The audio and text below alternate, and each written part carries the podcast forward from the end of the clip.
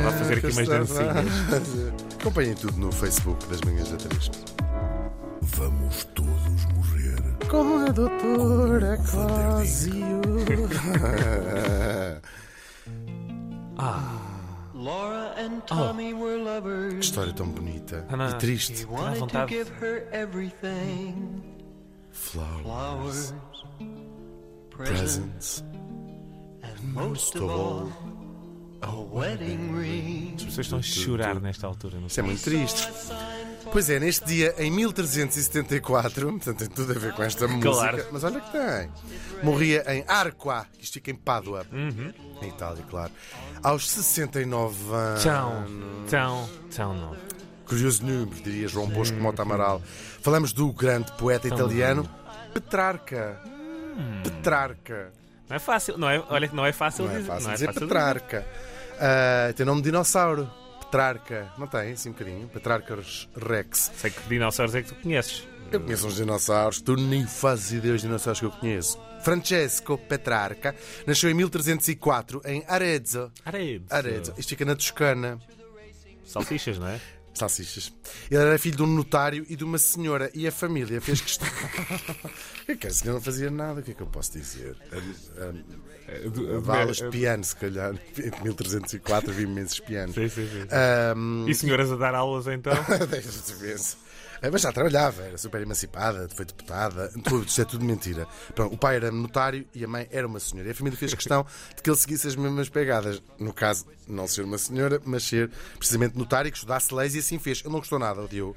Ahm, achava aquilo tudo uma chatice. Até achava um bocadinho mais do que uma chatice. Era, ficou até quase revoltado com essa ideia das leis. Ele achava aquilo tudo uma coisa que não ia lá ahm, com a sua cabeça. Ele preferia passar, de facto, o tempo em várias eh, boates de strip em Bolonha, que ele Cá estudou está. em Bolonha. Sim, também em Avignon, ele passou grande parte da sua vida em Avignon e também mas estudou também em, em Bolonha. E possivelmente avinhou umas quantas. Avignon, exatamente. Avi- Avinha-te, abafa-te, sabes? E abifa-te. Era um, para passar a gripe. Bom, por acaso não, ele preferia passar o tempo todo a escrever poesia. Oh meu Deus. As, as pessoas desperdiçam o tempo de vida de uma forma que eu não Em vez de andar naqueles Erasmus, isto é basicamente Erasmus, andar a beber em Quinta-feira no bairro alto, em vez de E lá aproveitar em isso. Bolonha, o que não falta são bares de, de Erasmus. Mas não, para baixo de uma árvore. Escrever. Escrever poesia. E ele era influenciado por quem? Pelos clássicos gregos e romanos. Ora, sabes, a palavra clássico tem um significado. Tem vários, mas o, a, a raiz, eh, ou seja, o que significa mesmo é uma coisa que resiste à passagem do tempo. Isso é que se chama um clássico. E nós, eh, cá no Ocidente, eh, costumamos referir-nos ao período clássico, não é? O apogeu das civilizações gregas e romanas da antiguidade. Da antiguidade clássica, não é? Porque ainda hoje são a base do nosso pensamento, claro. Mas é que isto nem sempre foi assim. Tu acordas de manhã e pensas, epá, vê-se mesmo que a base do meu pensamento é a cultura greco-romana. Isto de facto não fosse a cultura greco-romana e vais tirar uma t-shirt da corda e vens para cá. Mas uh, antes disso. uh, Durante um longo período, mil anos, uh, o período exatamente em que o nosso morto viveu, os autores clássicos tinham sido praticamente esquecidos, sobretudo os autores de literatura. Outro tipo de, de textos tinha sobrevivido, mas de literatura ninguém ligava à literatura grega, grega e romana. Um, e é por isso que Eles os é estuda- que a sabiam levar. ah, sim, que é que é que é saber da literatura grega? Ah, não, tu, os quem sabia levar eram os gregos e os romanos, e depois houve aqueles mil anos. E de facto, os, jornali- os jornalistas, os historiadores, os historiadores e alguns jornalistas também que escrevem livros de romances históricos, falam deste período como a Idade Média, como, porque está ali entalada entre a Antiguidade e a redescoberta da Antiguidade, como se fosse uma sanduíche. Se tu encarares a Idade Média Uhum. É o fiambre. como um prego, assim é um prego, Ah, e depois tens a- ok. a antiguidade e a redescoberta da antiguidade, um bolo do caco, lá eh, do sítio de onde, tens também alguns eh, genes, não é? verdade. o Petrarca foi até mais longe, é ele que inventa o termo Idade das Trevas, num certo exagero, Uhum. mas ele, como era um fã da antiguidade clássica, diz assim: realmente estes mil anos foi só. Eh, como se tivéssemos adormecido esta grande, eh, esta grande cultura superior, na opinião dele, dos gregos e dos latinos. E depois desperta num processo que se chama precisamente o Renascimento e que vai sair de Itália, da cabeça do nosso morto e de mais uns quantas pessoas, ah, e depois vai espalhar por toda a Europa e vai redesenhar a própria concepção que as pessoas têm do mundo. O Renascimento, talvez a face mais visível seja a arte em Itália, sobretudo a arquitetura, a pintura. Não começou num dia específico, claro. Ah, e também durou séculos, não é? Os historiadores nem sequer se entendem sobre quando é que começa nem quando é que ah, acaba. Uns apontam este, este acontecimento, outros apontam Hum. aquele acontecimento, ah, umas vezes no século XIV, outras vezes no século XV, até mesmo o final da Idade Média. Há quem considere, por exemplo, a viagem do Vasco da Gama à Uhum. Índia como um dos finais da Idade Média. Ora, um desses acontecimentos, em relação ao Renascimento, envolve o nosso morto, que era um grande rato de biblioteca. Ah, eles, ele e outras pessoas também, o que é que andavam a fazer? Passavam os dias a vasculhar os arquivos, sobretudo em igrejas e conventos, à procura de textos latinos ah, e gregos. Com coisas com mil anos, 1500 anos, onde- para descobrirem coisas que ninguém já se lembrava. E ele vai encontrar, foi ele que encontrou na Catedral de Verona, uma data de cartas do filósofo romano Cícero, que, era em, em latim. Um, um tipo que viveu no século I antes de Cristo, portanto, ali mil, mil, quatro- É fazer as 1040. contas. Ah, mil que disparado. Morreu no ano 40, por falta disso, antes de Cristo. Ora, esta descoberta é considerada por alguns académicos um dos tais momentos iniciais do Renascimento. Uhum.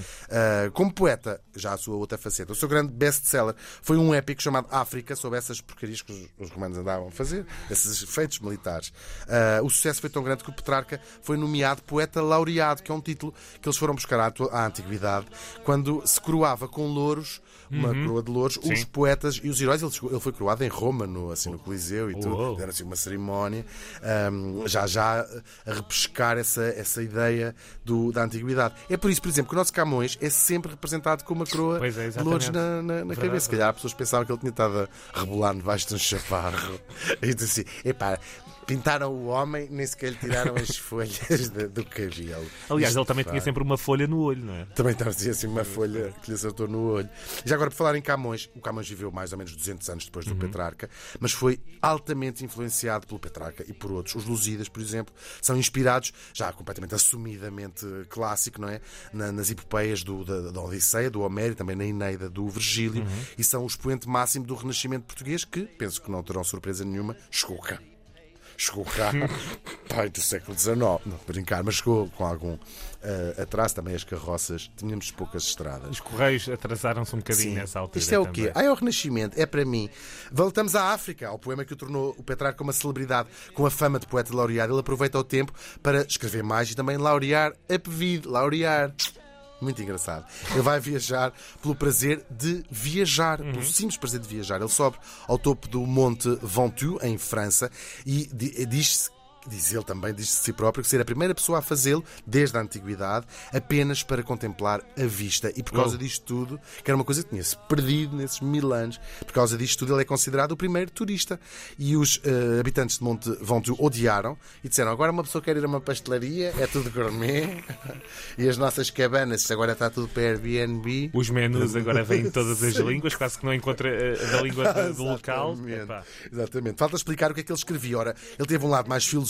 Agora é muito ingrato resumir a obra do Sim. Petrarca em, em pouco tempo, Ah, mas o seu lado mais filosófico da sua escrita, ele escreve muito sobre a condição humana, sobre como nós somos dotados, diz ele, por Deus, de um imenso potencial intelectual e artístico, cada um de nós, e, e é nossa obrigação fazer alguma coisa com isto. E é por isso que temos, não apenas como um dos primeiros, muita gente considera até o pai do Renascimento, mas também como um dos primeiros, ou o primeiro humanista. O humanismo é a corrente filosófica que vai ocupar os séculos eh, futuros, esta coisa de pôr o homem no centro do, do- do- do universo, se quiseres. É também importante explicar que ele não via nenhuma con- con- contradição entre realizar o potencial humano e acreditar, ter fé eh, em Deus. Ainda que ele era muito religioso e chegou a ser padre, ainda, por causa disso, nem nunca casou, apesar de ter tido dois filhos.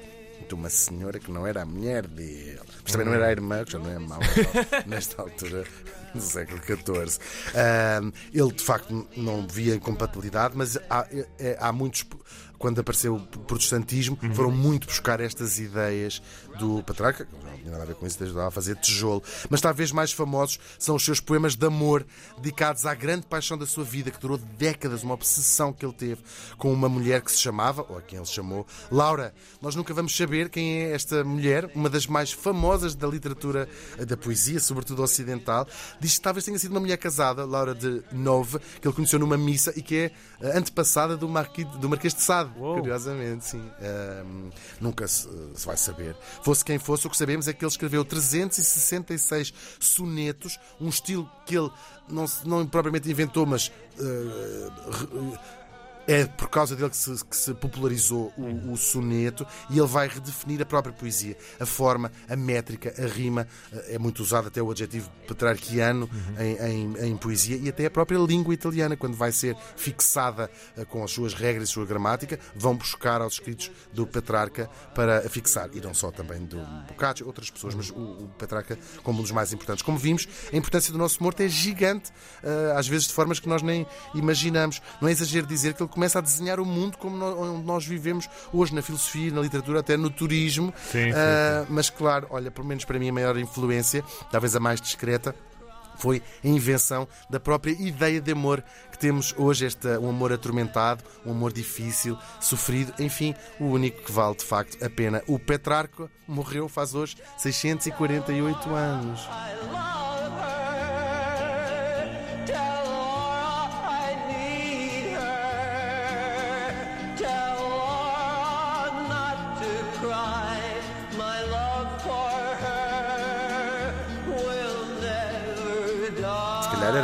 Porca. Olha, Vamos, vamos conservar a ideia. Exatamente.